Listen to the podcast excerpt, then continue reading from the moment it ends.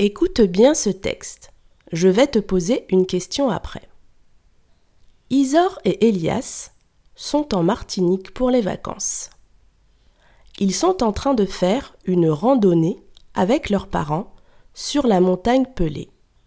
Il s'agit d'un beau volcan qui se trouve dans le nord de l'île. Ça monte beaucoup, mais ce n'est pas grave, car la vue est vraiment magnifique. Comment s'appelle le volcan sur lequel Isor, Elias et leurs parents font une randonnée? Je répète.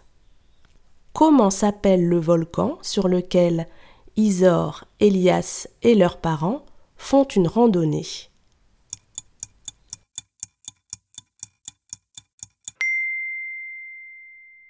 Le volcan sur lequel Isor, Elias et leurs parents font une randonnée s'appelle la montagne Pelée.